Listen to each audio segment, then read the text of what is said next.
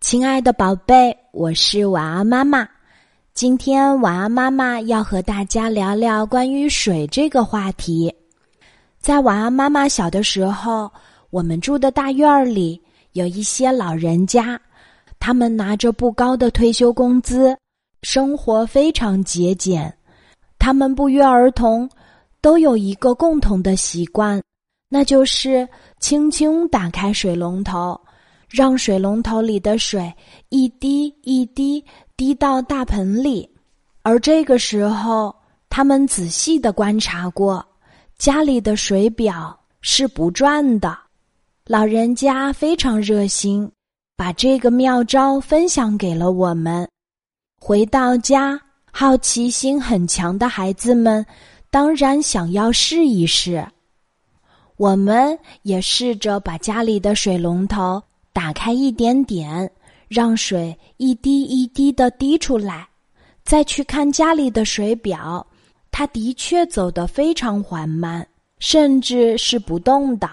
但是爸爸妈妈告诉我们，这不是真正的节约用水，这只是在贪小便宜。晚安，妈妈住的这座古城是一座水城，水资源非常丰富。所以，我们这里的孩子大部分都不能够深刻的体会水资源的重要性。前两天，晚安妈妈读到一篇征文大赛一等奖的作品，这是一个叫做好运的女孩写的文章。她讲述了在青海湖和一个小姑娘之间的故事。有一年暑假。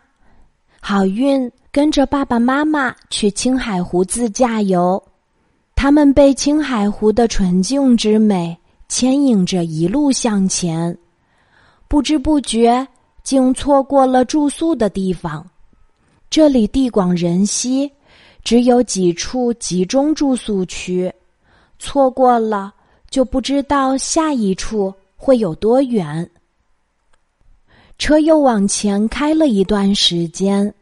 终于看到远处的几个帐篷，好运一家人赶紧冲过去。幸运的是，这里可以住宿。接待他们的是一个跟好运年纪差不多大的藏族小女孩和她的哥哥。藏族小女孩的爸爸妈妈只会藏语，不懂汉语，所以接待工作只能靠他们兄妹俩。好运看到和自己年纪相仿的小伙伴儿，高兴极了。两个小姑娘立刻成为了好朋友。这位藏族小姑娘名字叫切毛佳，比好运大一岁，皮肤有一点黑，总是腼腆的笑着。第二天，藏族小姑娘带着好运。去青海湖边骑马、看牦牛，还一起放羊。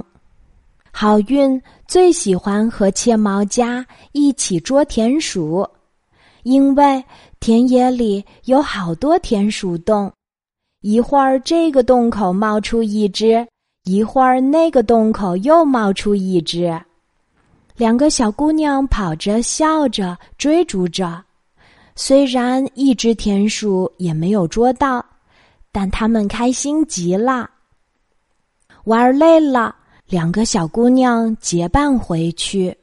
到了帐篷里，好运想要洗手，藏族小姑娘就舀了半瓢水，轻轻倒在盆子里，那小心翼翼的样子，好像怕水会被吓到一样。好运说。我想用流动的水洗手，可是藏族小女孩切毛家低下头，抿着嘴，没有说话。看到她为难的样子，好运也不好意思再说了。他勉强在水盆里洗了一下手，洗完后端起盆就要倒掉。藏族小女孩切毛家拦住好运说：“不能倒。”他也要洗，好运很惊讶。他说：“水都这么脏了，怎么还可以再用啊？于是好运没有理会他，直接端起水盆走到门口，把水倒在了地上。神奇的一幕发生了，水瞬间不见了。如果不是那一小片土的颜色变深，好运都不敢相信自己在这里倒过水。他激动的叫起来：“哇，像电影的特效一样，太好玩了！”他赶紧跑到水缸边儿，舀起满满一瓢水，又倒在了地上，水突然又不见了。还没等好运再发感慨，就听到藏族小女孩切毛家啊的大叫一声。好运回头一看，千毛家眼睛直直的盯着地面，脸涨得通红，嘴巴一张一合，却什么都没有说出来。好运吓了一大跳，忙过去问他怎么了。千毛家气哼哼地说。好运，你怎么可以这么浪费水呢？好运不以为然地说：“我以为什么大事儿呢？不就一瓢水吗？干嘛这么生气呀？”茜毛家低下头，慢慢地说：“我们这里最缺的就是水，我们家的奶比水都要多，甚至有时候做汤都不舍得放很多水。每天早上，我爸爸妈妈。”要起很早去打水，路很远又不好走，来回要好几个小时。如果有客人住，我们全家就要更加节约，把水留给客人用。有时候我们全家人只能用半盆水洗脸，更别提洗澡了。妈妈每天把头发和脸全都包起来。就是为了减少清洗用水。听到切毛家的话，好运简直不敢相信，原本习以为常的东西，居然有人这么珍惜。好运觉得很惭愧，自己刚刚倒掉的一瓢水，竟然可以被他们用来做很多事情。他第一次体会到了覆水难收的心疼。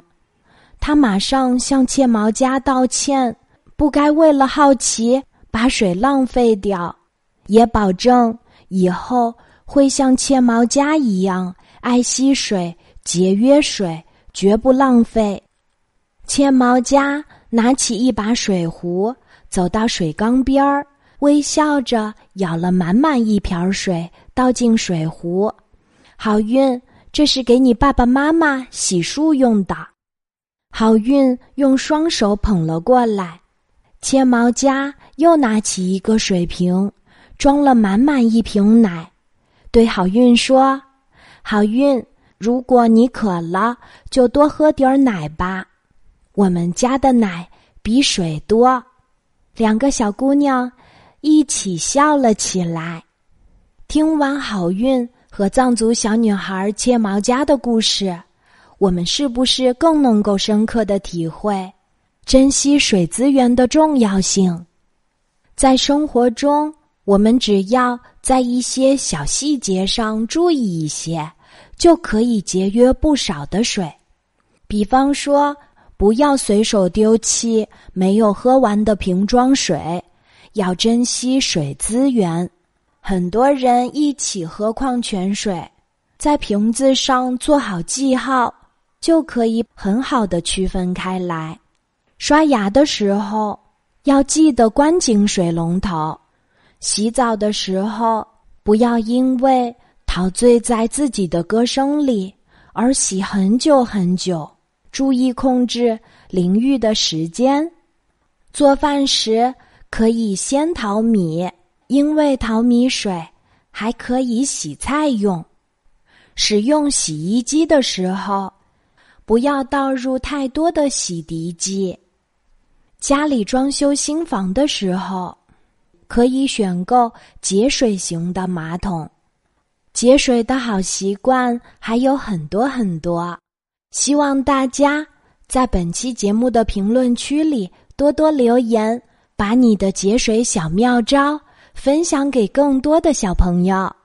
今晚的节目就分享到这里，我是你的好朋友晚安妈妈，小宝贝，睡吧，晚安。